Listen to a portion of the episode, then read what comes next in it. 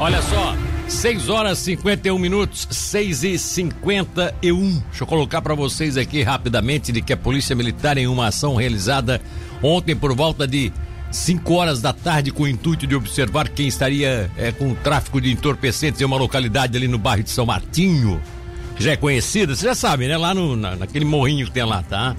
É, é o Morrinho do Taió, aquela região lá. Pois bem, ontem o pessoal do Tático chegou lá, observou dois homens que estavam promovendo o tráfico de drogas entorpecentes e aí, quando eles viram a polícia, se, se atracaram, né? Um deles acabou sendo abordado de 17 anos, um adolescente.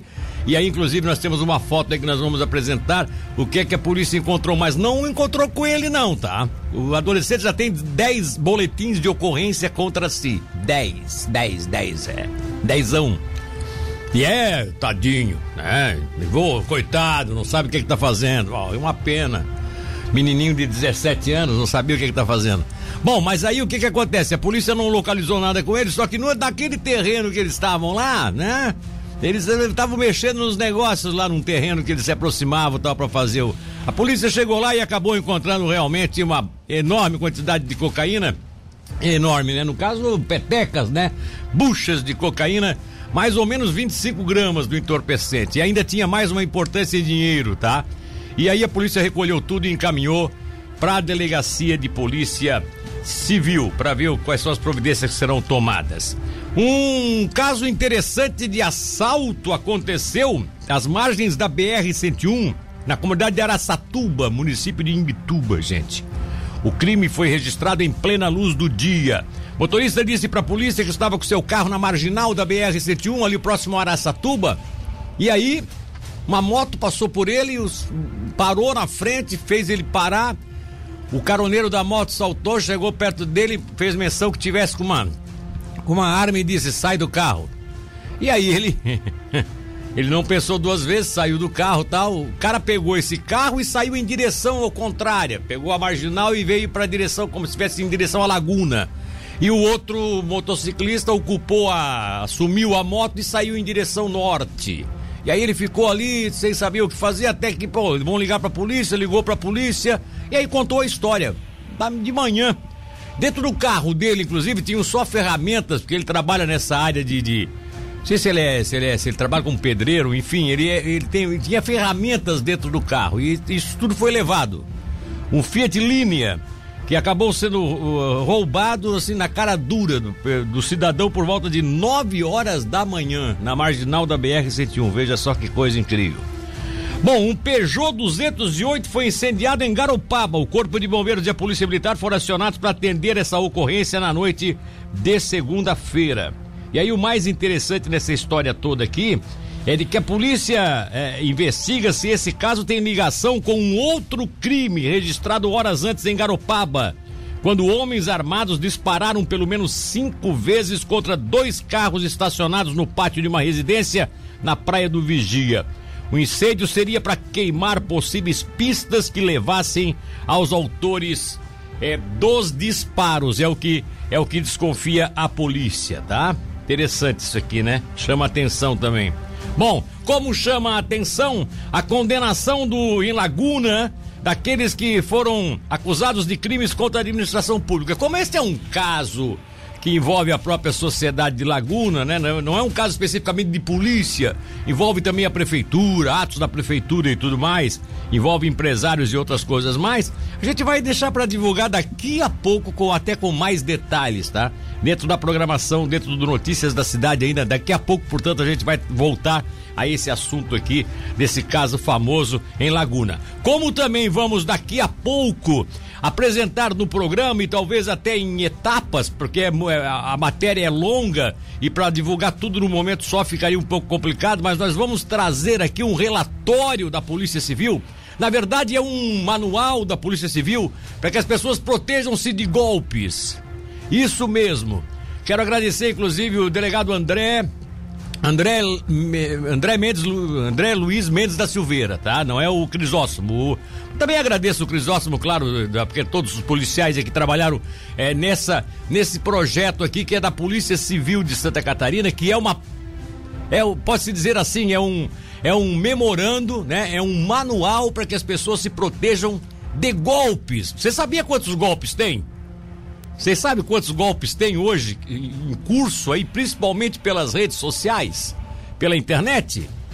Você sabe quantos? Olha só, tem o golpe do perfil falso do WhatsApp, tem o golpe do, do voucher, cupom de desconto em restaurantes, tem golpes em plataformas de compra, tem golpes de falsos links, tem o golpe do falso intermediador de vendas, tem o golpe do falso empréstimo, tem o golpe do amor.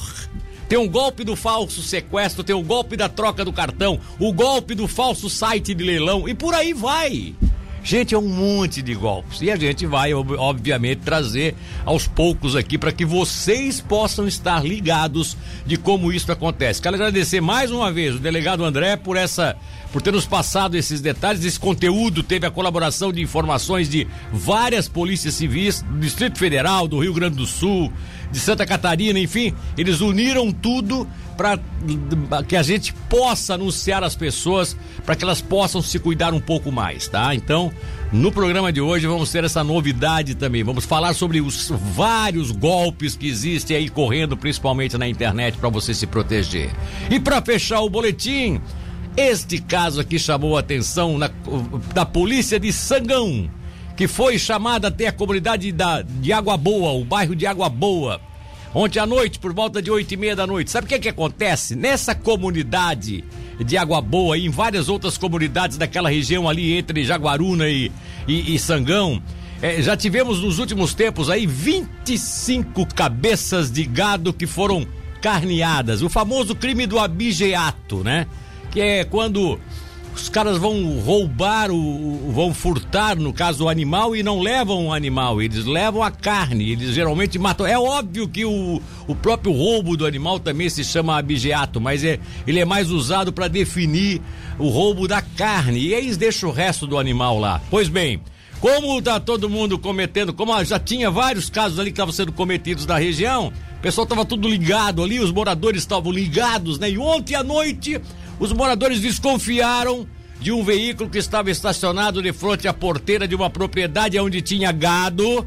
E esse veículo estava lá com as luzes ligadas tal. E aí os populares chegaram, os caras começaram a contar uma história de que estariam ali, olha só. Eles estavam contando a história de que estariam ali porque iriam colher mandioca, uma coisa assim, mas não tinha nada disso na comunidade, não tinha nada disso naquele terreno. E aí os caras se deram mal. Iam cortar rama, tá? Mas ali não tinha plantação de mandioca. Eles disseram que cortar as ramas da mandioca tal. Aí só que foram pegos, fica aí. Não, vou embora. Não, ficam aí. Aí chamaram a polícia. A polícia fez uma vistoria no carro. Olha só, gente. Polícia encontrou é, é, é, é nada mais, nada menos do que quatro facas de carneamento. As facas que são conhecidas, facas de açougueiro, né? Totalmente é, assim, preparadas para a ação, né?